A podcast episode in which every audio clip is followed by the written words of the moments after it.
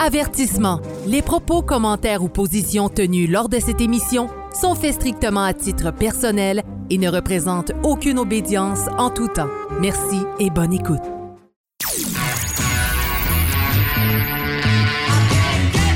Vous êtes sur Radio Delta, la radio qui rayonne entre les oreilles.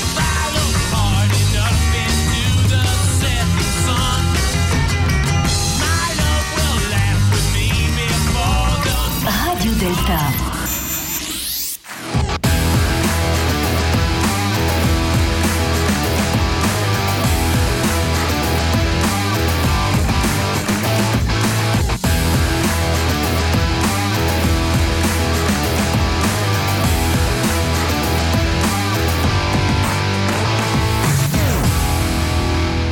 le bandeau, émission numéro 65. Comment ça va vous autres? Hein? Ça, J'espère que ça va bien. Deuxième émission du mois de janvier. On s'était, on a- s'était donné comme résolution de faire quand même plus qu'une émission euh, par mois maintenant. Euh, parce qu'il faut quand même en donner un petit peu plus pour nos membres Patreon. Euh, je veux dire, ils contribuent à notre émission pour les Il remercie. faut beaucoup. rattraper les- la période de travaux dans le sous-sol de Franco. C'est, t'as raison aussi, c'est ça. T'as tout à fait raison. Euh, Sylvain, on commençait avec toi. Comment, comment ça va, mon ami? Comme d'habitude, moi je vais très bien. Ouais! Ben oui. Ah bon, parfait, ça. Là, euh, j'imagine que t'as réussi quand même à bien te reposer pour le, le temps des fêtes. Tu sais, on, avait été, toi puis moi, ben, en fait, vous êtes venus ici pour le jour de l'an. Vous avez fait dodo ici au jour de l'an, en plus.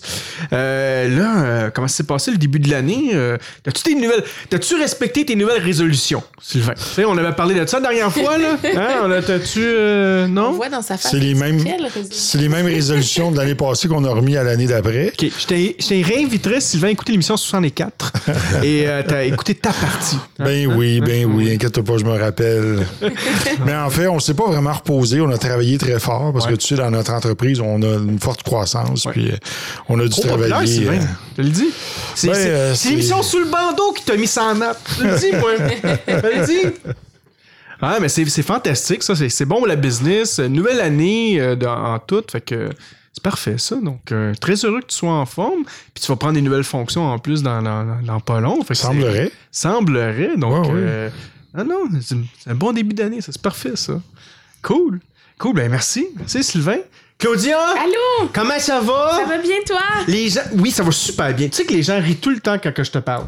Parce que je change toujours mon le- le- Sa tonalité. ma tonalité, c'est ça. Moi, j'ai reçu le commentaire cette semaine qu'il n'y a plus de petites euh, arc-en-ciel Ouais, étoiles. je sais. il Je sais plus il est où le piton là-dedans. On- je vous le promets, on va la remettre. Quoique, vu que c'est une émission préenregistrée, je peux, là, le rajouter. Quoi C'est que- la magie de la télé. Quoique l'histoire de l'arc-en-ciel avec la pandémie, on l'a un petit peu à quelque part. Ben, ça va bien, Sylvain. Ça va bien. Ça va- Ou non, ça va bien aller. Ça va bien aller. Ah oui, c'est ça. Ça Ouais, peut ouais. être des petites étoiles à la place. Pas juste les étoiles. Ouais, des petites étoiles. Ouais, ouais, ouais. Donc, euh, ouais, ça fait que ça, ça, ça va bien toi aussi de ton Ça va côté. super euh, bien. Bon, ça fait quand même juste une quinzaine de jours qu'on ne s'était pas parlé. Déjà, c'est trop. C'est trop. euh, ouais, d'habitude, Pourquoi euh, donc? T'es parti Ah, où? en République dominicaine. Oh! C'était la première fois que j'allais là. C'était le fun. C'était le fun. Est-ce que j'y retournerais? Probablement, mais pas dans un hôtel. Moi, j'ai- moi, j'étais un gars d'Airbnb, Ouais. mais, euh, mais c'est- c'est- c'était quand En même. République dominicaine, c'est préférable d'aller dans un hôtel. euh, Ouais, ben, je, je, je sais pas. Tu sais, il y a des gens qui. Il y a plusieurs types de personnes qui me disent, euh, genre, oui, c'est peut-être mieux un hôtel parce que c'est beaucoup plus sécuritaire. C'est pas le Mexique. Tu sais, malgré que là, présentement, c'est un peu rock'n'roll au Mexique, là, depuis que El Chapo, le fils d'El Chapo a été. euh, je pense capturé, là, c'est, un peu explosif qu'on pourrait dire, là. Mais, euh, mais, mais, ouais, c'est que probablement la République, c'est beaucoup plus pauvre que, euh, le, que, que le Mexique, puis c'est peut-être un petit peu plus dangereux. Il y Mais a moi, beaucoup d'enlèvements euh, avec des Ouais. demandes de rançon. tout ça. Ouais, peut-être. Mais, mais moi, je suis quelqu'un qui aime ça être avec les locaux. tu sais. La, la première affaire que, que. Pas que j'aimais pas, mais dans le, le- le resort que j'étais, j'avais l'impression d'être à Montréal. Il y avait juste ça des Québécois. Tu sais, moi, habituellement, je suis le Québécois colon qui va dire des niaiseries, euh, puis qu'il n'y a personne qui me comprend. Et là, je peux pas dire de niaiseries parce que tout le monde me comprenait. Tout le monde parlait ma langue. Et euh, tout le monde avait l'accent québécois. Donc, c'était un petit peu plus difficile. Mais euh, sinon, c'était quand même une belle expérience. On s'est bien amusé. Fait que c'est pour ça, oui, j'étais pas là, moi, durant ces. Il y a eu des rumeurs. Ah, Des rumeurs qui disent que tu as rencontré, que tu as fait des rencontres intéressantes. ouais, mais c'est juste des rumeurs. C'est des, Des rumeurs. Ouais, non, non. Non, non, oui, non, effectivement, j'ai rencontré. mais Ça, c'est une autre affaire, tu sais. Parce que euh, ma femme, euh, tu sais, euh, elle s'est dit séjour, pas d'Internet, Pas de maçonnerie? pas de maçonnerie. C'est ça aussi, hein? Et, ça? le- le- et moi, ben, tu sais, le, le- le- je suis tellement quelqu'un qui, vous connaissez, je suis tellement passionné, tout ça, que euh, ben, j'ai envoyé un message à un de mes frères. J'ai dit, écoute, j'ai dit, moi, pour euh, l'émission Sous le bandeau, tu sais, s'il y a des temples maçonniques, pas loin, j'aimerais juste venir filmer, prendre des photos. C'est tout. J'aurais pas dû faire ça. Parce que j'ai comme déclenché l'alarme, genre, générale de, de dire qu'il y a un frère de l'extérieur qui s'en vient dans notre pays, fait qu'on va tout faire pour l'accueillir. Mais attends, c'est pas n'importe quel frère. Non. Non, seulement c'est l'animateur de Sous le bandeau, mais en plus le vice-président du Clip SAS. C'est peut-être ça aussi qui, qui a fait en sorte que les alarmes ont sonné un peu partout. Et là, ça a fait en sorte que euh, ben, durant notre voyage, bon, j'aurais pu de recevoir des appels, puis c'est des, des frères fantastiques, là, génial. Puis tu me fais penser à quelque chose de vraiment historique avec eux, parce que la Grande Loge nationale de la République dominicaine, c'est ils ont- ils ont encore une loge qui s'appelle la loge numéro 1, la, la loge d'Étienne Morin. OK? Parce que Étienne Morin, qui est le créateur du rite de perfection, donc le rite en 25 degrés, OK? Euh, D'ailleurs, je être capable de faire une belle corrélation avec, euh, avec C'est thématique. c'est thématique. Euh, donc, Étienne Morin serait venu lui-même en République dominicaine fonder cette loge-là. Donc, et ils ont remis la patente à cette obédience-là pour le rite de perfection. Donc, ça, c'était- c'était c'était génial de voir cette historique-là, tu sais. Et, euh, et donc, c'est ça. Donc, les, les frères me, me parlent.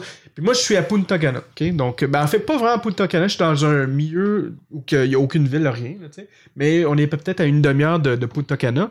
Et... euh, et donc là, euh, les frères me disent Bon, ben, viens-t'en à Santo Domingo. Je dis Bon, OK. Je, dis C'est où ça, Santo Domingo? Ils disent Ah, c'est à 300 km. Je dis Ben, mais je peux pas. Je, je, je n'irai pas prendre le transport public dans un pays inconnu. euh, tu sais, euh, je m'appelle pas Mathieu de 1. C'est pas des calèches là-bas? C'est ça, c'est ça. mais non, mais c'est, je m'appelle pas Mathieu. Moi, moi je pars pas euh, euh, ce- comme ça euh, dans, dans les montagnes, dans les. Andes, à l'aventure. Moi, je, je- tu sais, je- quand- je- on, on me dit que souvent je suis une poule de luxe. Hein? Donc, euh, tu sais, pour moi, il faut que je sois rassuré, tout ça. tu sais. Et, euh, et donc là, je, bon, je vais regarder pour un transport. Le transport euh, coûte 280 US pour un aller-retour euh, avec une voiture de raccompagnement pour me rendre à Santo Domingo. Donc, c'était trois heures pour me rendre, trois heures pour revenir. Ça veut dire qu'on perd une journée. Ma femme m'a dit, ben là, tu sais, on est en vacances, euh, ça, ça vaut pas la peine, tu vas refaire ça un autre voyage. Parfait. J'avais déjà indiqué ça aux frères. Les frères sont un peu tristes. Et là, euh, et les, frères, euh, une journée avant que mon départ, ils disent, ben, on s'en vient de voir. Donc là, finalement, ils sont partis de Santo Domingo, sont venus me voir à, mon hôtel. Ça a tout pris pour qu'ils rentrent parce que l'hôtel refusait de les faire rentrer. Jusqu'à temps qu'ils ont appris qui était dans la voiture. Et le grand maître, en fait, c'est aussi le sénateur du pays et le, bras droit du président de la République dominicaine. Donc, euh, ça a été difficile, mais il a réussi à rentrer. On a discuté ensemble. Il m'a remis un, un livre d'éducation en espagnol de l'histoire de la République dominicaine. C'était vraiment super intéressant. Euh, notre frère Ivan, c'est un grand cœur. On a eu une belle conversation pendant une heure à l'hôtel jusqu'à temps que l'hôtel décide de dire euh, c'est temps que tu partes, mon ami, parce qu'il voulait pas les garder là longtemps. Mais ça a été euh, une super belle rencontre. J'ai pas visité de temple maçonnique malheureusement. Mais euh, c'était Le quand temple même. est venu à toi. Le, le temple est venu à moi. Fait que ça, c'était une belle. Mais oui, merci de. de- de- de- Les rumeurs étaient vraies. Les rumeurs étaient vraies, c'est ça, c'est ça. Donc, euh, mais, mais c'est ça. Donc, ça a été une super belle expérience durant ces journées-là que hum, j'étais pas ici avec toi. Donc, euh, mais vous autres, c'est bien passé durant ces journées-là, j'imagine? Ouais, on, on était en deuil là, parce Ouais. que t'étais pas là, mais vrai. on a survécu. On a passé à travers. Ouais. Mais t'as, t'as espéré. J'ai espéré. T'as espéré. On a gémi pendant plusieurs jours. c'est drôle, ça. Aïe, aïe, aïe, aïe. Donc, euh, ok, ben c'est quand même bien passé de ton côté. Ça Est-ce que bien t'es, passé, ça va bien. le- les, les projets avancent aussi, j'imagine? Le projet Euh, avance. Est-ce que les résolutions de l'année, là, je, je, déjà, je fais déjà, un- comme, comme avec Sylvain, Un check. check, euh, de- du premier 15 jours. Est-ce que tu es quand même sur la track? J'ai ça va bien? complété des projets. Ah oui? Oui, Oh, j'ai complété des projets. pas fait- procrastiner. Pas procrastiner. Ah. Puis toi? Euh, ben, j'ai commencé. En fait, tu vois, euh, pour euh, éviter mon procrastinement, ça se dit-tu, ça, ce mot-là? Procrastination. Oh, ouais, bon, merci, merci. Euh, donc, euh, j'ai j'ai commencé à utiliser des outils d'intelligence artificielle. Ça, ça pourrait être une autre émission qu'on pourrait faire là-dessus pour m'aider à- avec mon TDAH pour justement être capable de faire mes tâches puis d'avancer. C'est génial. C'est pas de la réalisation, c'est de la paresse. C'est pas de la paresse. C'est- comme une béquille, ça m'aide à avancer. Je suis pas capable encore de courir, moi, avec, comme, comme toi ou, euh, tu sais, ou comme- même comme toi aussi, Yves. Donc, euh, j'ai besoin C'était de pas petits ça, outils. toi. Le deal qu'on a fait à la dernière Oui. émission, c'était pas ça. Oui, mais j'ai plusieurs, j'avais plusieurs objectifs. Ok, ça ok. faisait partie de Commence un. par lui. Ok, ouais, ok, c'est ça, je commençais par lui. Bon. Et l'autre objectif, comme tu disais, de, le- de laisser la place aux autres à, à l'échec et tout ça, ben, on a vécu, on, a- on s'amusait avec une petite histoire tantôt, mais c'est, c'est, difficile, puis en même temps, c'est euh, pas gratifiant de, de, de, de, de faire ça, mais c'est. non, je dirais que c'est difficile, mais je travaille là-dessus. C'est Mais je parfait. pense que tu trouves ça gratifiant aussi. Là, tu le dis pas, là, mais tantôt, t'avais l'air.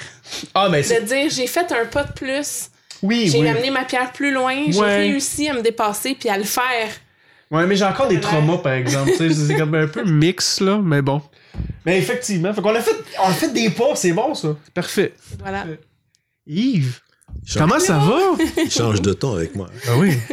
comment ça va, Yves? Ton plus sérieux. Ben oui, toi, c'est, grand ami Yves. euh, Ça va bien, Franco. Ben oui. Merci de m'inviter. Comment se, se passe ta, euh, ta, ta nouvelle année? Parce que nous, il y a, il y a- comme je disais tantôt, il y a 15 jours, on a commencé à faire nos résolutions de l'année. Euh, toi, de ton, de ton côté, euh, en Ben, fait, une nouvelle fonction, t'as- t'as plusieurs choses qui se passent dans ta vie. Comment ça se passe, cette nouvelle Ben, année-là? je, je suis encore en vacances, donc c'est un peu des journées en dehors du temps, là, où euh, on fait ce qu'on veut, lire, écrire, marcher dehors, aller à la tuque. Ben oui. La TUC est en municipalité au nord du Québec. hein. Voilà. Et Non, il sort dehors avec non sa une tuque, c'est ça qu'il fait. ouais. ouais. Ah, bien, bien, bien. Côté euh, projet, écriture, euh, parce que là, aujourd'hui, on sait qu'on on va présenter ton livre qui s'appelle Souviens-toi que tu es vivant. Euh, superbe de livre que j'ai dévoré, en fait. Euh, ça faisait quand même un certain temps que j'avais j'avais pas continué mon, la, la lecture, mais quand je l'ai je l'ai lu, je l'ai très dévoré, puis c'est pour ça que je voulais qu'on en parle absolument ensemble. Est-ce qu'il y a d'autres d'autres projets pour toi cette année? euh? Ouais, mais j'en parlais tantôt à Claudia. Là, j'ai, écrit un livre avec un frère qui est Anatoly Orlovsky, qui est un compositeur sur la musique Oui. maçonnique Oui, oui. ou la musique qu'on joue en loge maçonnique.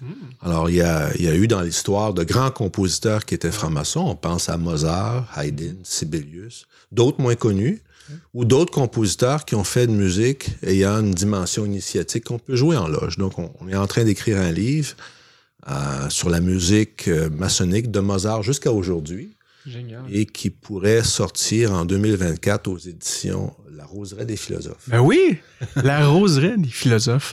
La première édition ma- euh, maçonnique québécoise. francophone d'Amérique du Nord. Hein, exactement. Donc, euh, très beau projet qu'on démarre ensemble, Ouais. avec un autre frère aussi. Ouais. Puis, euh, euh, fait que c'est c'est génial. Fait que cette année, je pense qu'on va avoir euh, des beaux projets pour la maçonnerie québécoise. Et, euh, excellent. Oui, j'ai comme moi, je, ben, tu sais, je suis quand même un peu dans le secret des dieux parce que une fois de temps en temps, je reçois un texte, je le lis, je trouve ça super intéressant. Puis tu vois, sur cet aspect-là, euh, ça m'a fait. euh, tu me connais comment que j'étais un peu, euh, tu me disais tantôt maladif, de regarder tous les rituels de, Mhm. de- de l'histoire de la maçonnerie. j'ai pas dit ça, non. Non, psychopathe. Passionné, j'ai Passionné, ok. Je pensais plus Intense. psychopathe. Intense. Eh, ouais, c'est Intense. ça, ouais. et euh, et, et, euh, tu vois, dans le- les rituels originaux du rite écossais ancien accepté, de 1000 1868, euh, on peut voir aussi, puis j'aimerais ça peut-être que hors ligne, qu'on pourra regarder ça ensemble, parce que il y a beaucoup de partitions musicales avec des chants Bien sûr. pour chacun des degrés qui étaient, qui étaient présentés. Puis je me demandais si peut-être ça peut être relié avec euh, l'écriture que tu fais présentement. Est-ce que. Euh, on- là, je dis ça comme ça, là, mais ça se peut que ce soit déjà des chansons qui étaient écrites en français qui ont traduit en anglais pour les degrés. C'était très important dans, au début de la franc-maçonnerie anglaise, Ouais. les, les chants maçonniques. Euh, chez Mozart, euh, il y a eu des hymnes qui ont été composés et joués de son vivant en loge. Et pour Sibelius aussi. Donc, il y a, cette tradition s'est quand même maintenue, mais euh, on ne sait pas pourquoi, on va y réfléchir. Elle semble s'être perdue au 20e siècle. D'avoir des orchestres, avoir- Ouais. d'avoir des... De, tous chanter à l'unisson en loge. Ouais.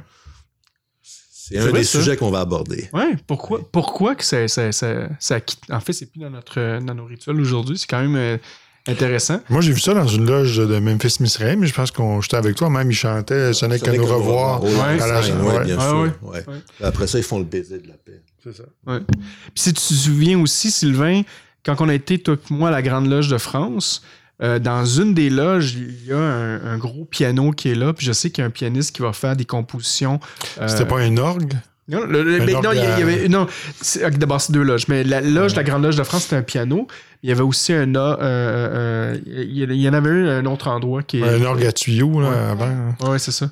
La loge que j'ai fondée ici en 2012, les Amis Réunis, porte le nom d'une loge qui existait au Grand Orient de France, une des neuf loges fondatrices, les Amis Réunis, qui était réputée pour son orchestre et aussi pour, posséder parmi ses membres des marchands d'esclaves. Oh mon Dieu! Ah ouais. Ah oui? Donc, euh, mais là, aujourd'hui, vous n'avez plus de marchand d'esclaves, c'est ça? Ni d'orchestre. Non. ben, euh, sur cette belle parole, merci, euh, mon frère, d'être euh, parmi Plaisir. nous. Euh, sinon, dans les autres nouvelles, euh, Sylvain, je veux que tu m'expliques ça.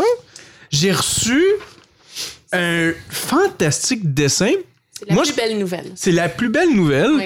Euh, pour moi, je, je croyais que j'avais un fan numéro un qui était notre frère Pierre, qui était le très illustre patron. Mais je réalise bien qu'il n'est pas le fan numéro un. Pour moi, c'est mon fan numéro un maintenant.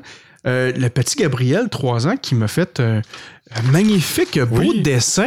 Oui. Que- Sylvain, peux-tu m'expliquer ça? Il s'avère que c'est un fan de l'émission Sous le bandeau parce Ben que voyons son donc. père Thomas nous écoute ainsi oui. que son partenaire William. Alors les deux nous écoutent et son fils est un fan fini de Franco. Ben voyons donc! et il a fait un beau dessin pour C'est résumer. donc bien cute! Ben oui. Vraiment cute. Wow! Parce que moi, moi, je peux déjà dire que Gabriel a un talent immense. Ça, c'est la première chose. Deuxième affaire, c'est un futur grand maçon. Parce que là-dedans, on voit plein de symboliques. On a le soleil qui est là. On a les deux roues de Ferrari ici. On peut Oui, voir le, petit escargot puis le gros escargot, on s'imagine c'est qui. c'est un colimaçon. C'est un colis maçon, c'est ça? Il manque juste euh, du beurre à l'ail, là, puis ça va être, ça va être Non, mais délicieux. colis maçon. Ouais, c'est ça. Ouais, ouais, je comprends, je comprends. Et après ça, moi, je vois un autre symbole super important. Je te le dis, Gabriel. Moi, je remarque tout dans les dessins et je vois un triangle et un carré ici. tu sais, Qu'on peut C'est dire. pas un carré, ça, c'est une pierre.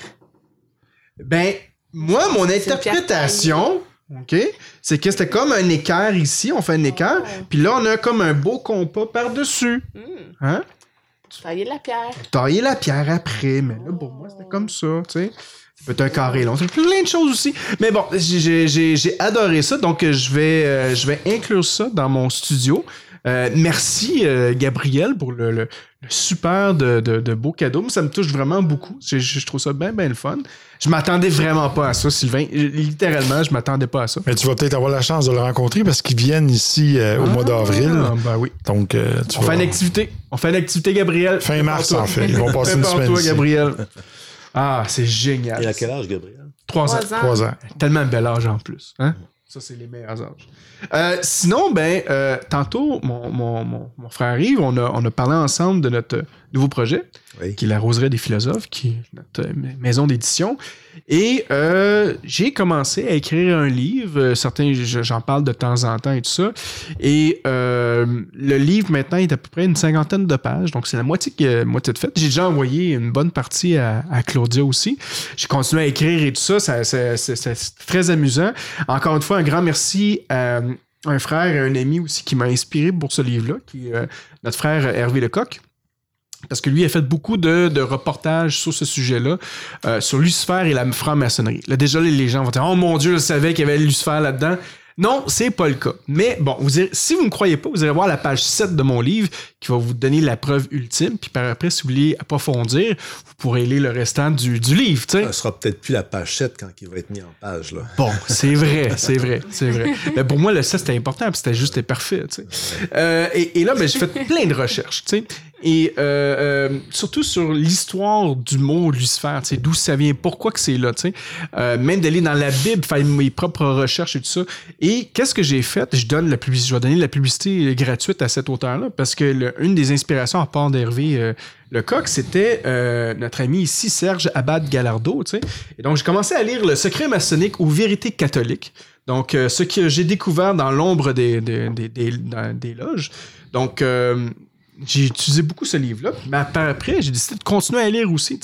Et donc, euh, j'ai aussi commencé à lire J'ai frappé à la porte du temple, parcours d'un franc-maçon en crise spirituelle. Donc, euh, et euh, je sais pas si vous vous souvenez, à un moment donné, j'avais mis euh, sur Facebook, en, fait, moi, j'ai pas mis sur Facebook, mais sur notre page Facebook, facebook.com, baroblique sous le bandeau, il y a un méga fan de, de notre émission qui euh, me posait la question sur mes croyances euh, religieuses, tout ça. Et moi, je disais, ben, écoutez, moi, été baptisé, j'ai été confirmé, marié à l'église. Je dis, je suis quand même. euh, Circoncis, peut-être, euh, non, non, non, non, je suis pas circoncis. Mais merci de. de, de de, de- te permettre de le dire. de, me per- per- permettre de le dire. Euh, et euh, bon, j'explique ma, ma croyance en Dieu, tout ça, tu sais, puis j'explique même que tu sais, euh, euh, l'hérétique est rectifié, fait en sorte qu'il faut quand même avoir une croyance quand même chrétienne et tout ça. tu sais. Donc, je suis quand même certaines affaires là-dedans. Et là, il dit non, ton Dieu, c'est Lucifer, tu le sais. Puis là, finalement, il a pris ma photo de moi euh, que j'avais pris dans le temple, dans un temple maçonnique euh, au Texas, et a mis le, le- en fait l'entête de- de- du livre de, de Serge Abad Gallardo qui je servais Lucifer sans le savoir. Donc là, vu que je le sais pas, je vais continuer à lire ça. Donc ça, c'est les, c'est un peu mon inspiration. Et euh, mon dernier livre qui va me permettre aussi à compléter mon écriture à moi, et je vous le dis déjà tout de suite, si vous transmettez ce message-là à notre ami Serge et même à notre ami Stéphane Blais, parce que euh, il y a aussi la franc-maçonnerie, l'effroyable vérité, euh, ben, je vais répondre à certaines de leurs affirmations parce que de mon côté, ben, je fais aussi des recherches là-dedans. Et c'était vraiment intéressant de voir que même dans la Bible, le, fait qu'on qu'on va associer le, le symbole de Lucifer avec l'étoile du matin, on va aussi l'associer avec le Christ. Parce que dans l'Apocalypse de Jean, on va dire euh, Moi, Jésus-Christ, je suis l'alpha et l'oméga, le début et la fin, et je suis l'étoile du matin. Donc, pourquoi qu'on appellerait supposément Lucifer l'étoile du matin quand le Christ est appelé aussi l'étoile du matin? Et c'est toute cette recherche-là qu'on va, on va approfondir euh, dans le sujet. Et euh, je vous dis, c'est très passionnant. En tout cas, moi, je suis très passionné de ça. C'est, c'est, c'est vraiment quelque chose. Je, je, je découvre à tous les jours plein de petites pistes de, de, de, vérité qui me donnent une Tu vas te faire tu beaucoup de nouveaux amis, Ah, Franco. absolument. Il n'y a aucun problème avec ça. Il n'y a aucun problème avec ça. Et ça m'a, ça m'a permis, en fait, de découvrir ce, ce manuscrit-là, qui est absolument incroyable, vu que je suis un grand fan euh, de, de- de- des, des rituels maçonniques. Et c'est le, le manuscrit de Franken de 1783. Ce livre, en fait, il existe, ça c'est une, copie bien évidemment, mais euh, il reste seulement que quatre copies dans le monde. Donc la Grande Logie d'Angleterre a une copie, je crois que le Grand Orient de France a une copie aussi. Puis il y a deux autres obédiences qui ont, une copie originale de ce manuscrit-là. Et euh, ça explique le rituel de perfection, donc du 4 au 25 degrés. Donc c'est pas le rite écossais ancien accepté. Certes que c'est le rite écossais ancien accepté, c'est quand même basé sur certains aspects là-dessus. Mais on peut voir que euh, euh, le côté très très très très très chrétien des rituels. On parle beaucoup du, Seigneur, de Dieu, euh, de Jésus-Christ et tout ça. Et on peut voir mais aussi l'association avec l'étoile du matin. Donc quand les gens disaient que la maçonnerie était luciférienne, en réalité c'était un seul passage, un seul endroit dans un rituel de ce manuscrit-là. Euh, nulle part ailleurs on ne parle de, de- de cette entité-là, en fait, de cette être-là, dans nul autre euh, rituel de n'importe quel autre rite aujourd'hui. Mais en 1783, il y avait un seul passage. Et on parlait, en fait, de l'étoile du matin. Mais quand on revient sur le sujet de, euh, de- du Christ, qu'on l'appelle aussi l'étoile du matin, c'est là que ça, ça- ça- ça laisse aller un débat. Alors, les antimaçonniques, ils ont sauté sur cette Ah oui. phrase-là Ah oui, pour euh, étayer toute leur euh, théorie euh, luciférienne. Et tout ça est causé euh, en majeure partie par euh, le, le- le- le dernier traducteur de la Bible qu'on a, qui a été canalisé aujourd'hui, qui est Saint Jérôme, que lui était un des quatre derniers pères fondateurs de, de, de, de- de l'Église catholique qui a, qui a- qui a traduit justement la Bible en latin et je crois je crois que c'était en grec si je me souviens bien ou euh, Euh, je me suis mais je sais qu'il a fait la traduction en latin en premier, puis après le, le- le Ouais, je me rappelle qu'il y avait eu une erreur de traduction que les moines avaient découvert plusieurs centaines d'années plus tard. Ouais, c'est c'est laquelle? C'était écrit Faites vœu de chasteté, mais en fait, il y avait une faute d'orthographe, c'était Faites vœu de charité. Ah, c'est ça. Ouais. Donc, euh, c'est c'est pas mal de mes recherches et je trouve ça très intéressant. Et je vous invite, tu sais, euh, souvent, euh, euh, tu sais, on, on va parler contre la maçonnerie, puis je veux dire, je je vous invite quand même à, à lire ces, ces livres-là pour faire votre propre opinion, puis de comprendre aussi peut-être la souffrance de chacune de ces personnes-là.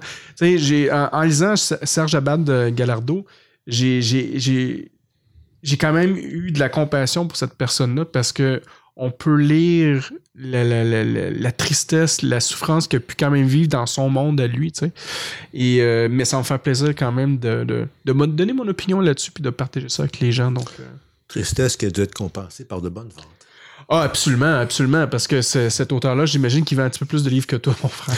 Je ne peux pas être méchant, mais je pense que ça, vend beaucoup l'antimaçonnisme euh, euh, dans, dans- dans- dans le monde. Et euh, ouais, effectivement, je pense qu'il a, fait, il a vendu plusieurs centaines de milliers de copies. euh. Quand tu travailles à alimenter la haine envers les autres, tu peux pas dire que tu es sur une voie lumineuse. Ouais, c'est ça. Mais bon, là-dessus, on va parler d'un autre livre vraiment absolument fantastique. Euh, Souviens-toi que tu es vivant. Préface de Dominique Lechesne, en plus, euh, bon ami en plus à nous. Euh, euh, mon frère Yves, euh, si on peut commencer avec le sujet, quelle a été ton inspiration en premier pour l'écriture de ce livre-là? Bonne question. Si je peux me permettre de commencer en, parlant de Carl Gustav Jung, parce que c'est toi-même qui m'as texté sur le sujet, là, pendant que tu étais sur la plage avec mon livre. Euh, Jung est un auteur qui, qui a intéressé beaucoup de francs-maçons et euh, qui est susceptible de- de- d'alimenter nos, nos réflexions. Et euh, mon point de départ, ça a été un livre consacré à Carl Gustav Jung par euh, Jean-Luc Maxence, et qui s'appelle Jung et l'avenir de la franc-maçonnerie. Bon, alors, euh, je vais essayer d'être synthétique pour pas qu'on prenne trop de chemin euh, de traverse. On a 4 heures d'émission, pas de problème. Jung et la psychanalyse, bon, ça remonte à Freud, s'intéressent à ce qui est refoulé. hein, parce que ce qui est refoulé aspire à, monter à la lumière. Il y a le concept chez Carl Gustav Jung de, l'ombre, l'ombre qu'on a en soi. Donc, une partie de nous-mêmes qu'on n'a pas développée parce qu'il a fallu, pour euh, se faire une place au soleil, se consacrer à, à, à autre chose. On n'a pas toujours la possibilité de tout développer notre potentiel, donc on peut mettre sous le boisseau certaines capacités que nous avons. Et pour Carl Gustav Jung, chaque individu, dans son développement, est contraint de laisser dans l'ombre une partie de lui-même. Et chaque société aussi, chaque institution. Donc la lecture historique que Jung fait, par exemple, de l'Église catholique romaine, c'est qu'elle a laissé dans l'ombre, elle a refoulé l'élément féminin, qu'elle a associé à quelque chose de terrestre, de périssable et parfois même de, de négatif. hein. Il faut savoir que c'est seulement au, quelque part au 14e siècle, suite à d'intenses débats, qu'il y a un pape qui a fini par accorder que les femmes avaient une âme. Il faut quand même le faire, non? Ah ouais. de rejeter la moitié de l'humanité du côté de ceux qui n'ont pas d'âme. bon. Mais ce refoulement d'éléments féminins qui, bien sûr, a, a- a suscité comme un appel d'air, il y a tout l'amour courtois, tout l'idéalisation de la femme aussi, parce que c'est- on peut pas vivre sans cette polarité. Euh, dans l'Église catholique romaine, ça s'est aussi accompagné d'un refoulement de la nature. Euh, le serpent tentateur, la nature, est- c'est l'instinct, c'est la sexualité, c'est quelque chose qu'il faut. La terre n'est qu'une vallée de larmes. Euh, L'Église a fait abattre des arbres auxquels, auxquels les sociétés vouaient des cultes. Il y avait un chêne, par exemple, qui, qui était l'objet d'un culte euh, en France depuis des siècles, que Saint Boniface a fait abattre au 13e siècle, parce que l'Église voulait s'assurer d'un monopole sur les esprits, puis mettre fin à ce culte de la nature qui, qui venait du paganisme. Alors, euh, du point de vue de Carl Gustav Jung, on peut dire que notre spiritualité occidentale euh, s'est beaucoup développée dans le déni à la fois d'éléments féminins et de la nature. Et moi, je me suis demandé si la franc-maçonnerie pouvait pas ressembler à ça. Hmm. Hein? Parce que, bon, ben, la mixité, c'est une conquête tardive. Puis je me suis particulièrement intéressé à, à la place de la nature dans notre symbolique, dans nos rituels, dans nos principes. Toujours avec euh, ce, ce préjugé, ou du moins ce, ce- cet axe dans ma réflexion, que c'était du refoulé. Et qu'au fond, notre symbolique, elle est essentiellement construite sur le monde minéral, qu'elle réfère à un idéal qui est la construction du temple, dont la Bible, l'Ancien Testament donne des indications, et c'est un monde minéralisé. Ouais. C'est un monde où la dimension organique est, est dévalorisée parce qu'elle est de l'ordre du périssable, du mortel. Et donc, euh, je pense que nous, francs-maçons du 21e siècle, et c'est c'est un peu ça qui m'a animé dans l'écriture de mon livre, ben, on a besoin de réintégrer cet élément naturel comme nous avons réintégré la polarité féminine dans notre, dans notre vie maçonnique. Et que si on veut être à même d'agir, d'être euh, des porteurs de lumière, comme le disait tantôt euh, Sylvain, dans ce monde euh, qui présente beaucoup de, de défis, je crois qu'on doit aussi se livrer à un examen critique. Mm. Parce qu'au fond, euh, nous ne traitons pas nos principes ni nos rituels avec, euh, avec l'attitude du, du, euh, du, du croyant qui considère que c'est l'objet d'une révélation qui ne peut pas être euh, retouchée. Ouais. Nos constitutions, on peut les retoucher si on, on se livre à un examen démocratique, qu'on en vient à la conclusion qu'on doit amender telle ou telle chose. Alors, je dis pas qu'on doit amender nos rituels, ni amender nos symboles. Mais nos principes, certainement qu'ils peuvent faire l'objet d'un examen critique. Alors ça, c'était l'idée directrice de mon travail. Pourquoi un, un, un memento vivere puis pas un memento mori? Ben parce que justement, souviens-toi que tu es mortel, c'est souviens-toi que tu es périssable, que tu es fait de chair et que c'est périssable, et aspire à un au-delà qui, lui, te donnera l'immortalité en esprit. Et je pense que c'est justement ça qui est euh, un, des éléments du problème. Mais cette formule, mem- mem- mem- memento vivere, souviens-toi que tu es vivant, je l'ai pris chez un franc-maçon, chez, chez Goethe. Et Goethe a écrit un roman initiatique euh, où euh, son impétrant se retrouve dans une salle égyptienne et euh, il tombe sur un sarcophage où il y a une momie qui tient un livre. Et il s'attend à lire parce qu'il voit les premières paroles. Souviens-toi, il s'attend à la suite. Souviens-toi que tu es mortel. Ce qui est écrit, ce que la momie lui dit à travers les siècles, c'est pas ça. Souviens-toi que tu es vivant. Alors, Goethe était un franc-maçon qui était passionné par la nature, parce qu'il s'est livré à des recherches scientifiques sur beaucoup, d'éléments du savoir. Et, pour moi, ça a été important que mon examen critique de nos rituels, de nos symboles, de nos principes soit mobilisé ou orienté vers, une, vers la valorisation de ce qui est vivant, et non pas, de ce qui et non pas dans le dépit de ce qui est mortel. Voilà ma réponse. Moi, j'ai trouvé ça vraiment intéressant parce que quand j'ai commencé, quand j'ai regardé le titre, je me suis dit souvent dans le souviens-toi que tu es mortel, tu sais, ce Mhm. qu'on ce qu'on va chercher dans ça, c'est de se souvenir qu'il y, a- qu'il y a une date de fin puis que ce qu'on veut ce qu'on veut faire, on doit l'accomplir avant. Puis je me suis dit souviens-toi que tu es vivant, c'est comme ça vient je trouvais que ça allait chercher une, une autre euh, couche de profondeur parce que c'est pas juste en termes d'accomplissement, c'est en termes de, de tout ce qu'on peut vivre, en termes de- d'expérience, euh, d'émotion, de, de joie, de. Il y, a- il y a comme une dimension de mais t'es vivant maintenant. Oui. Tu sais, pas juste tu vas ça. mourir plus tard, t'es vivant maintenant. Oui, puis la, la chaîne d'union, c'est la chaîne d'union des vivants qui doivent laisser le vivant en bon état pour ceux qui viendront après eux, pour les maillons qui vont s'ajouter. Et donc, euh, la valorisation du vivant, c'est aussi la valorisation du futur, la préservation de ce qui va permettre au futur d'être et de continuer l'aventure. Oui. Une aventure qui nous concerne tous et qui concerne aussi euh, l'ensemble du vivant. Ouais. Un jour, tu vas mourir, mais tous les autres jours, tu es vivant. Ouais. C'est là-dessus qu'il faut mettre notre attention et pas sur le jour qu'on va mourir. Moi, au départ, quand j'avais j'avais repensé, à- même, même jusqu'au titre, tu sais, euh, faut pas oublier justement que quand tu passes de l'autre côté, mais tous tes titres, tes avoirs, tout ça sont, sont en arrière, tu sais. Fait que, tu sais, notre souvenir quand tu es vivant, mais c'est de vivre le moment présent, c'est d'être là, c'est d'apprécier la nature, de- d'apprécier la vie, finalement, au grand complet.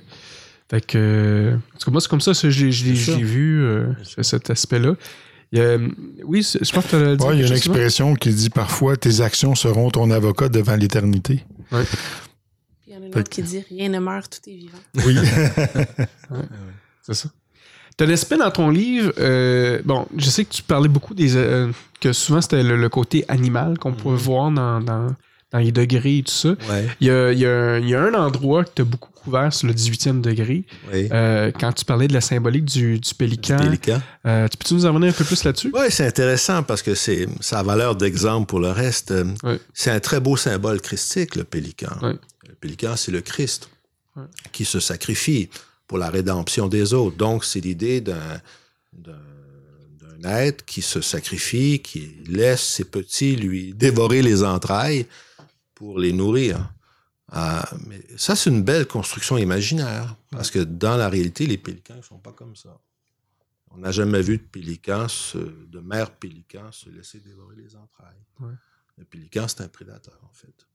Et donc, c'est pas que moi, je veux valoriser la prédation, c'est que je dis que notre symbolique doit faire attention au fait que on, on s'est servi des animaux comme réceptacle pour nos idéalisations. Mm. Donc, le pélican, c'est l'idéalisation du Christ en nous, du Christ que nous pouvons être par le sacrifice de soi. Mais si tous nos animaux et tous les éléments du, du règne végétal ne sont là que pour parler de nous-mêmes, ben, on ne parlera jamais d'eux. Ouais. Et on ne prendra jamais en considération ce qu'ils représentent pour eux-mêmes et ce qu'ils représentent pour nous. Ah, Donc, il faut faire attention à ce qu'on appelle en, en sociologie l'anthropomorphisme. Mm. Notre symbolique, on s'est servi du végétal et, et de l'animal essentiellement pour parler de nous-mêmes. Ouais. Nous voudrions être. Et le pélican est un, un très, Ouais, les est un peuples des très beau Premières- symbole de ça. Les peuples des Premières Nations font ça aussi, euh, beaucoup s'identifier euh, des clans avec les animaux. euh, oui. C'est. je sais pas, j'ai jamais vu ce, ce- ce- ces rituels-là ou le, même le rite en tant que tel. Je sais que le géo le pratique. Euh, le rite forestier, est-ce, tu- est-ce que tu as peut-être une certaine expertise ou une expérience non, je là-dedans? connais euh? pas ça, mais pour euh, rebondir sur ce que vient de dire Sylvain, la, la différence, il y a, il y a un, un historien anglais, Robert Harrison, qui a écrit un, un beau livre qui s'appelle Forêt, et qui, qui montre comment la civilisation occidentale s'est construite en tournant le dos à la forêt. Forêt qui devient le lieu de tous les dangers. Mais justement, les Autochtones, c'est pas ce qu'ils ont fait. Ils ont traversé les siècles en restant dans la forêt, puis en, valorisant la forêt. Ils sont identifiés aux animaux de la forêt, comme tu l'as dit, mais ils n'ont pas tourné le dos à la forêt comme nous. Et un défi que nous avons, nous, en ce moment, où, il y a justement la disparition de nos forêts, puis d'autres d'autres problèmes écologiques que vous connaissez, ben, c'est de revaloriser tout ça. Mais comment peut-on le faire en franc-maçon? À travers nos principes? C'est une question que j'ai posée dans mon Il y a quelque chose que je vois en lien euh, qui est un peu avec la domination. Oui, Tu sais, l'homme blanc est arrivé ici, a voulu dominer. Et, et les, euh, les peuples des Premières Nations, eux, n'avaient pas cette notion-là de dominer. C'était plutôt une nation, une notion d'être en harmonie avec la nature et non de la dominer. Tantôt, euh, on- avec Claudia, on parlait de philosophie. Elle me demandait d'où vient cette popularité pour le philosophe Spinoza. Ben, Descartes, qui vient avant Spinoza, annonce le projet de la civilisation occidentale, de la civilisation moderne. Il dit au livre 5 de son discours de la méthode, l'homme doit se rendre maître et possesseur de la nature. Et grâce à nos sciences, grâce à nos techniques, nous y parviendrons. Voilà. Mais pour Spinoza, cette idée-là, les Autochtones seraient d'accord pour dire qu'elle est euh, Contre nature. démentielle Ouais. et dangereuse. Et que, et que maintenant, nous devons euh, non pas euh, être passifs face à la nature, mais on ne doit pas non plus tenter de la dominer. On doit trouver des voies d'être en harmonie avec elle, tout en, en ne renonçant pas aux bienfaits du progrès, bien sûr. Je crois que la popularité de Spinoza tient un peu à ça, parce que Spinoza dit que l'homme n'est pas un empire dans un empire, euh, n'est pas un empire au sein de la nature qu'il peut dominer, qu'il peut, qu'il peut nier, mais qu'il doit la comprendre et s'insérer à travers un, un ensemble d'interrelations positives pour être heureux.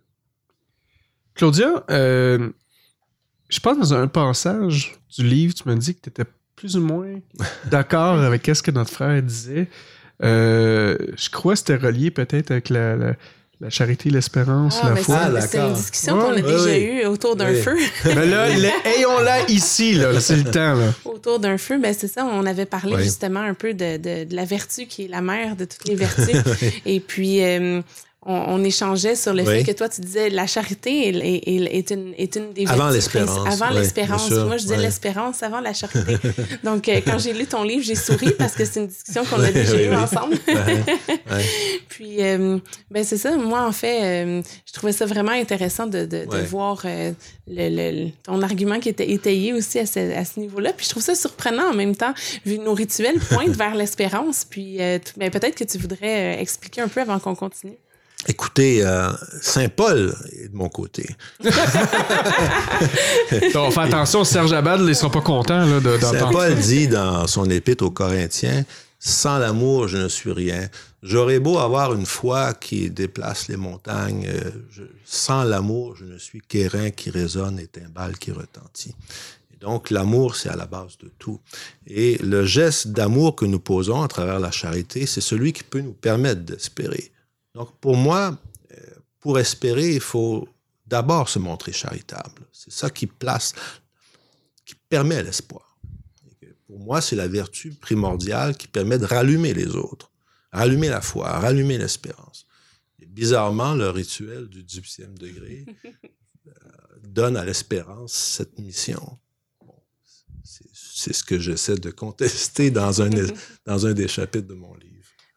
J'ai- réfléchi à cette discussion qu'on Oui. avait eue dans le temps des fêtes. Oui. Je me promenais, puis là, je regardais des cartes de souhait, puis tout ça, puis j'en ai vu plusieurs qui avaient des citations euh, sur la charité. Oui. Puis là, je repensais aux discussions qu'on a eues.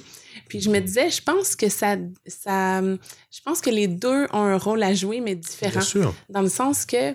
Pour, je pense que pour une personne qui est en, qui est en détresse puis qui voit plus la lumière, elle se raccroche à l'espérance, à, à- à une- lueur de, de, de, de possibilités, de, de potentiel non exprimé qui pourrait s'exprimer.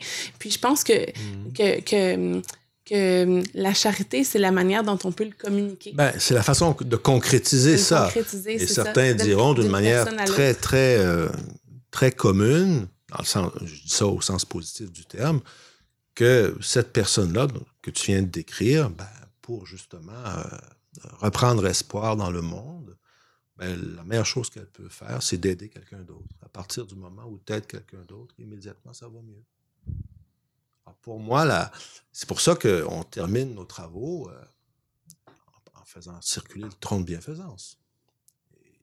C'est ce geste-là qui nous permet ensuite de continuer à espérer que la lumière qui éclaire le temple pourra rayonner sur tout l'univers. Il faut d'abord poser Mais ce Est-ce que la personne qui a charité a espoir que son geste de charité amène à bien? Ça, Si tu veux, on peut continuer notre conversation tout le monde notre part, hein. Euh, Moi, je me fais questionner comme ça tout le temps. puis, euh, L'Évangile dit aussi que ta main droite ignore ce que ce que ce qu'a fait ta main gauche, ou l'inverse, que ta main gauche ignore ce qu'a fait ta main droite. Euh, le fait de donner euh, implique pas qu'on connaît ou qu'on maîtrise le circuit hein, que va prendre le don par la suite, n'est-ce pas? Euh, Épictète dit euh, concentre-toi sur ce qui dépend de toi. Donc, ce qui dépend de toi, c'est faire ce don. Ensuite, euh, si Oxfam, si euh, telle banque alimentaire euh, détourne les fonds, c'est pas de ton ressort, quoique tu peux très bien formuler une plainte. Mais c'est pas une raison pour ne pas faire le don. ben, ils font pas ça, les œuvres de charité. Ben, je suis content de l'entendre. T'avais l'air de dire quelque chose, Sylvain? T'allais partir? Vas-y donc. Ah, il y a un dicton qui dit avant de tourner sa, avant de parler, il faut tourner sa langue sept fois. Eh bien, j'applique. Euh, oui, il y a des œuvres de charité qui sont tout à fait légitimes et qui fonctionnent dans une droiture irréprochable. Mais il y en a d'autres qui servent pour des fins de blanchiment d'argent ou l'opération d'évasion fiscale. Ouais. Claudia, euh, est-ce que est-ce que tu as réussi à- à faire la paix un peu avec ça. De, de, de- Ah, mais moi, je t'en paix. C'est une discussion qu'on Ben a. oui. Mais on s'enrichit de nos perspectives mutuelles. Bien sûr. Mais est-ce que ça l'enrichit justement de ton côté? Est-ce que ça Mais te permet intéressant. d'ouvrir un petit peu plus sur sa vision? ou sur, Mais euh, oui, je trouve ça vraiment Elle a intéressant. hâte d'avoir le 18e degré, peut-être. Il faut qu'elle ait l'espérance. J'espère toujours. Euh, présentement, euh, mon frère, ton livre, il est disponible où? Les gens peuvent euh, se, se- se l'acquérir? Ben, l'éditeur, c'est justement Jean-Luc Maxence, qui est un franc-maçon, Ouais. qui euh, a créé cette maison d'édition, euh, le Nouvel Athanor, qui euh, a publié plusieurs recueils de poésie. Je connais pas leur catalogue au complet. Mais c'est une maison d'édition française. Et euh, malheureusement, pour nous, c'est pas distribué au Québec. OK. Peut-être le Roseraie des philosophes pourrait devenir un distributeur éventuellement de ce magnifique livre. Bon, euh, On va voir ce que le contrat dit. Qu'est-ce que le contrat permet? euh, à un moment donné aussi, tu fais aussi l'association avec le mythe d'Iram. Est-ce que tu pourrais un peu plus approfondir ça dans ton livre? Oui, ben, euh, tantôt j'évoquais Saint-Paul. Là, je peux évoquer Jean- Jean-Marie Ragon, un auteur maçonnique important du euh, 19e siècle. Ragon euh, recommandait l'abolition des degrés de vengeance. Euh, 9, 10, 11, Ouais. dans le système écossais. Ces degrés-là euh, doivent être traités avec beaucoup de précaution parce que il est facile pour un groupe d'identifier euh, un coupable, un, un supposé coupable, et voilà le meurtrier d'Iram, et voilà on va venger le meurtre d'Iram, et bon, on sait que dans l'histoire des sociétés, la, la- la recherche de bouc émissaire est une solution facile pour, euh, pour euh, traverser une épreuve, puis euh, recréer l'unité au sein d'un groupe qui se dit, mais qui est coupable? Puis là, il faut Ouais. trouver un coupable. tu sais. Et euh, on peut se demander quelle est la valeur initiatique de ça. On sait qu'il nous est recommandé de ne pas le prendre au premier degré, puis de dire que le meurtrier. Mais non, mais de toute façon, c'est au troisième degré. Au premier degré, là, Yves, c'est au troisième degré. Oui. Bon, on, on sait qu'on discute de beaucoup de sujets là qui concernent plusieurs degrés, mais euh, euh, euh, j'ai donc consacré un chapitre à, à ça en, en me demandant, en ce moment au 21e siècle, quand on voit sur les réseaux so- sociaux tant de facilité à accuser les autres, puis à- on sait que beaucoup de jeunes sont poussés au suicide parce qu'ils ont été euh, ils ont été victimes de, de bullying. tu sais. Ouais. Bon. Euh, quelle était la valeur initiatique pour nous, francs-maçons, de ces degrés de vengeance? Je ne dis pas que je suis d'accord avec Jean-Marie Ragon qu'il faut les abolir. Je demande un examen critique. Et ma pratique de ce rituel, j'ai été initié au quatrième degré il y a quand même assez longtemps, puis euh, j'ai vécu le neuvième degré, surtout par communication, mais pas uniquement, m'amène à penser qu'on pourrait avoir besoin de cet examen critique. Parce que j'ai déjà entendu, moi, des frères se réclamer de la vengeance et euh, demander la vengeance au sein de l'ordre. Ouais. J'imagine que tu as déjà vu ça toi aussi. Ouais. Et ça a, donné, euh, ça a donné lieu à une extériorisation de frustration et de violence qu'on aurait aimé ne pas voir en franc-maçonnerie. Ouais. Mais ces frères-là se sentaient justifiés de par le neuvième degré de laisser libre cours à ça.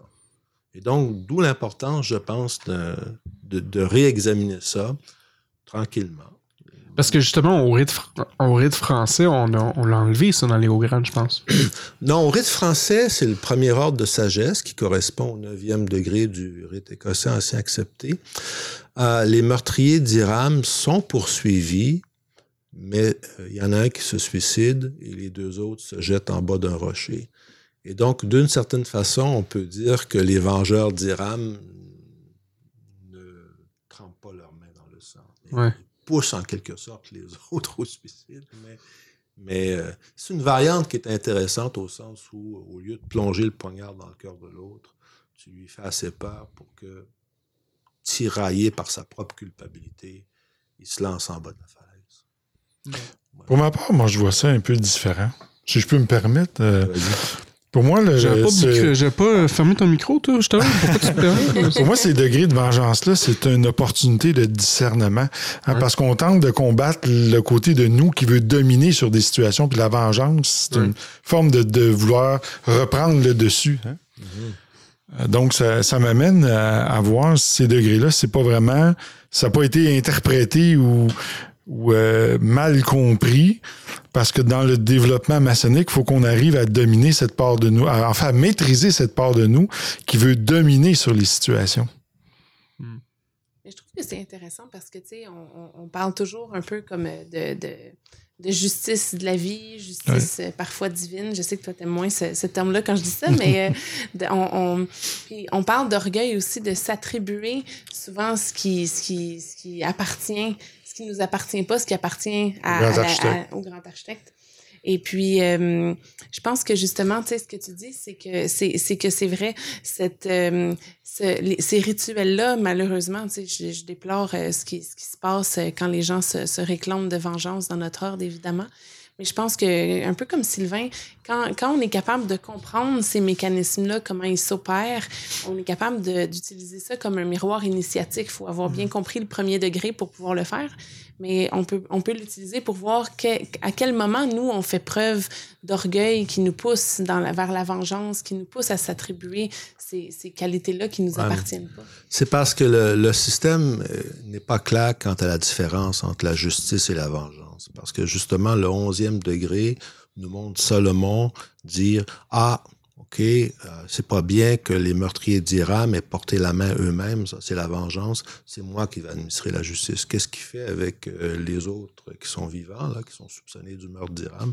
Ben, il les déchiquette, il les plante sur des piquets, il coupe leur tête, et ça c'est la justice. Quelle belle leçon, n'est-ce pas? Mais c'est un humain. C'est un, c'est un homme qui fait ça. C'est Salomon. la- Salomon. Exactement. Et pourquoi Salomon. passer par orgueil? Bien sûr. Parce que nous nous- révèle tu sais, un, un aspect. Il y, a, il y a- face aux vertus, il y a tous les péchés capitaux qui sont dissimulés aussi à travers les rituels pour, pour les contrebalancer. Donc, je pense que tu sais, ça, ça vise à nous révéler ces choses. si on fait l'examen critique que Mhm. tu sembles avoir fait, mais c'est pas tous qui le font. C'est sûr. Mais je pense que c'est le, le, le propre de la franc-maçonnerie aussi, Mm. De, de, de, bien, de bien étudier la symbolique, de la comprendre, de se remettre en question en lien avec cette symbolique. Ben, c'est exactement ce que j'ai proposé dans mon livre. Mhm. J'ai pas proposé Absolument. d'abolir les degrés, mais Absolument. Je pense que c'est nécessaire. On faut garder en mémoire que c'est toujours des pièces de théâtre, les initiations maçonniques. hein. On veut nous transmettre un enseignement qui est un symbole, puis c'est à nous à découvrir la- la- la- la- le message qui est caché derrière ça, qui est occulté. Ben, tu sais, dans, dans, dans tous vos exemples que vous avez mentionnés précédemment, l'histoire que tu as parlé tantôt, Yves, à propos de. Tu as vu des gens qui ont voulu avoir des actes de vengeance en. en je vais tuer X, il faut tuer X. Exactement, tu sais. Pour moi, ça, ça prouve que ça veut pas dire qu'on monte en degré, qu'on monte nécessairement en sagesse. Tu sais, le, le maçon va toujours euh, devoir travailler sur sa pierre, sur sa pierre brute. Euh, Il y a toujours des, aspects qu'il va falloir qu'il te- qu'il travaille sur- de- dessus. Puis c'est pour ça qu'on voit souvent dans le passé, Sylvain, je te regarde, je suis sûr que tu allais parler de ça, mais tu sais, souvent qu'on va voir aussi des gens, autant les 33e, qui vont, qui vont tomber euh, de haut de l'échelle, sais. Euh, faut faire attention. On, on le dit, plus qu'on monte en, en, degré, plus qu'on doit devenir un, comme un peu comme un modèle, tu sais, euh, pour, pour les gens montrer. On peut pas montrer qu'on est parfait, mais tu sais, de- faut, faut, faut que nos bottines suivent nos bobines, tu sais. Puis, euh, je- je- dans ce cas-là, mais justement, tu sais, c'était c'était pas un bon exemple, à montrer aux frères et sœurs, parce que les gens qui étaient là, je mais là, tu dis que c'est normal qu'on peut faire ça? Non, c'est pas normal, tu sais. Fait que c'est. Puis je pense pas que cette personne-là s'est excusée par après aussi hein, sur, sur les, les gestes qu'il a fait. Euh, fait que pour Mais- moi, ça, me- ça me revient à ça. Souviens-toi que tu es vivant. Souviens-toi que tu as des qualités, tu as des défauts. Souviens-toi que tu dois continuer à travailler sur toi-même, puis de vivre le moment présent, puis d'être conscient de ce que tu fais. Mais si on transpose ça sur la situation avec notre ami euh, Gallardo, hein, Bon, oui. hein, dans le fond, il a fait un peu comme les mauvais compagnons. Il a, il a tué quelqu'un, Puis, euh, ben, il a tué quelqu'un, il a révélé des secrets, puis là, il, il en tire profit de ça. Donc, ce n'est pas un maçon qui est sage, n'ira pas crier vengeance à vouloir rétablir la justice. Il va laisser le grand œuvre avec la justice divine s'opérer par lui-même. Et il va payer pour ce qu'il il va devoir réparer à travers le temps. C'est comme ça que le grand œuvre s'opère, je pense. Peut-être. Mes amis, on arrive déjà à, à Je pourrais euh, juste faire un bref commentaire? absolument. L'élément qui me paraissait le plus important, à part la réflexion critique sur nos rituels dont on a parlé, c'est euh, la modification des rappels de principe. Parce que nous, je sais pas que, que- quels sont les vôtres à la Glanie, là, mais nous, les nôtres, ils nous viennent du Grand Orient de France. Et le rappel des principes qui, qui, qui, qui, qui est lu au- à chaque tenue, à l'ouverture des travaux, c'est un texte qui nous vient grosso modo du début du 19e siècle et qui est centré sur le perfectionnement intellectuel et social de, l'être humain et qui exalte euh, toutes les capacités de l'être humain. Et euh, mon propos dans ce livre, il vise à montrer que euh, s'il est vrai qu'on peut difficilement amender nos, nos rituels parce qu'on n'aime pas triturer nos rituels, puis même chose pour les symboles, on peut pas dire que tout à coup on va ajouter un symbole pour... Ouais. Euh, C'est un héritage qui nous vient de la nuit des temps. Par contre, comme on l'a dit au début, rappel des principes qui est dans la Constitution, c'est quelque chose qui est de notre ressort si démocratiquement on juge opportun. Et là, donc, moi, j'invite, et c'est la conclusion de mon livre, j'invite les loges maçonniques à penser à leur rappel des principes pour justement intégrer le fait que nous sommes vivants, que nous sommes dans le vivant, que notre œuvre maçonnique doit prendre en compte le vivant. Et ça, certainement qu'on peut le faire à travers notre rappel des principes. Et c'est important parce que on se, on se conditionne positivement à l'ouverture des travaux par l'écoute du rappel des principes. C'est une sorte de prière, en quelque sorte, Mm. maçonnique, comme celle de la chaîne d'union. Et c'est important d'avoir un texte qui soit pertinent aussi pour notre époque. Euh, Il y a, il y a certain- certainement besoin d'être euh, rafraîchi depuis euh, plus d'un siècle. Effectivement. Effectivement. Ben, merci beaucoup, Yves, d'avoir pris ce temps-là pour nous parler de ton livre qui, est- qui, était absolument sensationnel, que j'ai, encore une fois, que j'ai vraiment adoré. Euh, on va inviter Sylvain à le lire, hein, maintenant, vu que Claudia a terminé, tu vas peut-être le On a lire. une copie. Sinon, j'en ai un autre. Et euh, ah oui, c'est vrai. Il y a un aspect vraiment drôle avec ça, c'est que quand j'ai commencé à lire ton livre, euh, mon frère Hervé, euh, quand j'avais été le voir chez lui il y a quelques semaines de ça, m'avait euh, donné un, petit carton Oui. de son église, en fait, qui, qui, qui va à toutes, les, à toutes les fins de semaine. Et c'était le pélican. Donc, je me disais, ah, c'est c'est le, le, le, le- parfait euh, papier pour euh, suivre mes pages. euh. Ce que Carl Gustav Jung appelait une synchronicité. Ah oui. Et quand, que, quand j'ai continué à, à lire le livre dans le sud, en République dominicaine, il y avait trois pélicans Oh. au-dessus de moi qui allaient Ah ouais. pêcher, qui allaient chercher son poisson. Je me suis dit que c'était extrêmement approprié pour ça. Mais encore une fois, merci, euh, mon frère. Euh, je sais que ton livre est quand même disponible sur Amazon.fr. Je l'ai vu là. Euh, il est, si vous allez sur Internet, vous, vous justement vous écrivez Souviens-toi que tu es vivant. Il est quand même disponible. Vous pouvez Dans le des commander. librairies françaises. Exactement. Donc, euh, si ça vous intéresse, c'est un excellent livre. Euh, mon frère, je vais te laisser tout de suite aller avec le, ton mot de la fin. Euh, comme, Ben quoi là, je pense que je l'ai dit.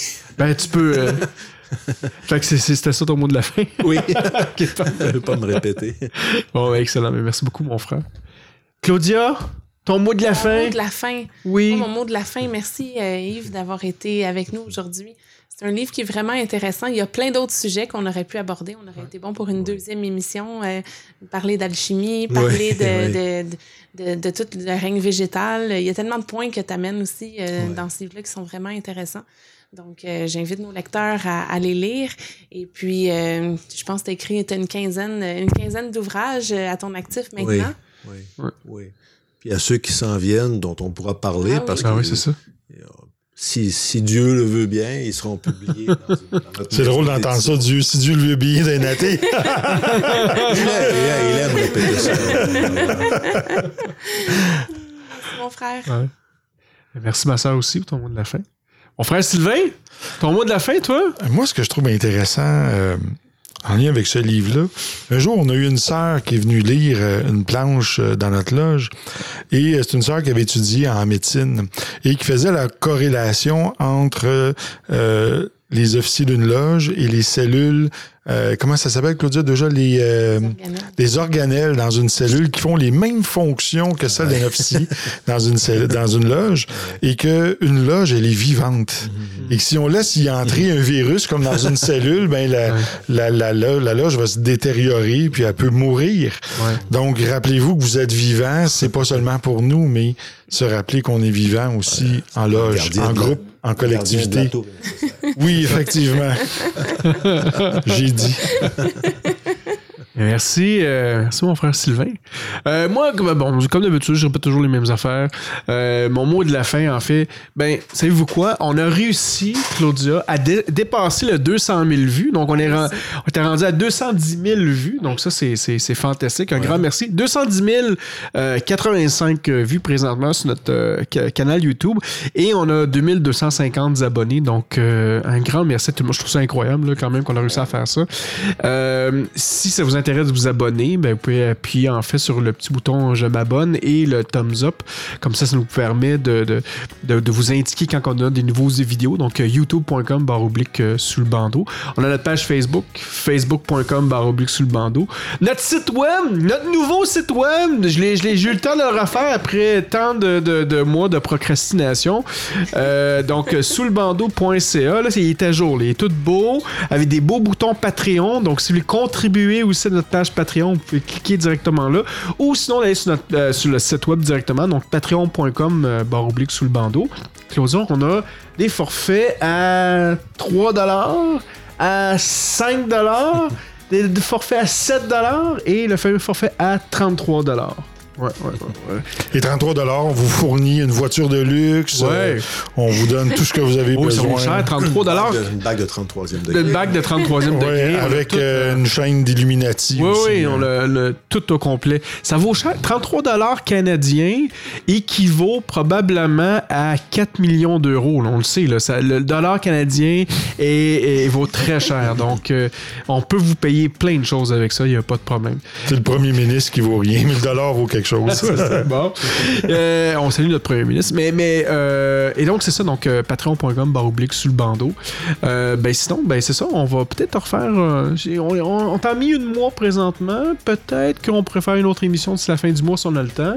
Comme disait Sylvain, il faut qu'on rattrape le, le- le Oui. temps perdu. Donc, Et moi, euh, je voulais te poser la question est-ce qu'à l'émission 69, on va faire une émission sur le tantrisme maçonnique? Oui, oui, ça va, ça va être. euh, ça- oui, oui. C'est nouveau. Ça existe. Ça existe, hein Gémisson, gémisson, mais orgasmon. C'est bon, c'est Ah. c'est ça le nom de l'émission pour le, le 69.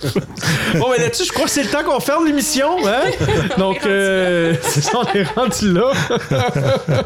Donc, euh, mon nom est Franco, puis euh, je vous dis euh, à une prochaine émission. bye. bye.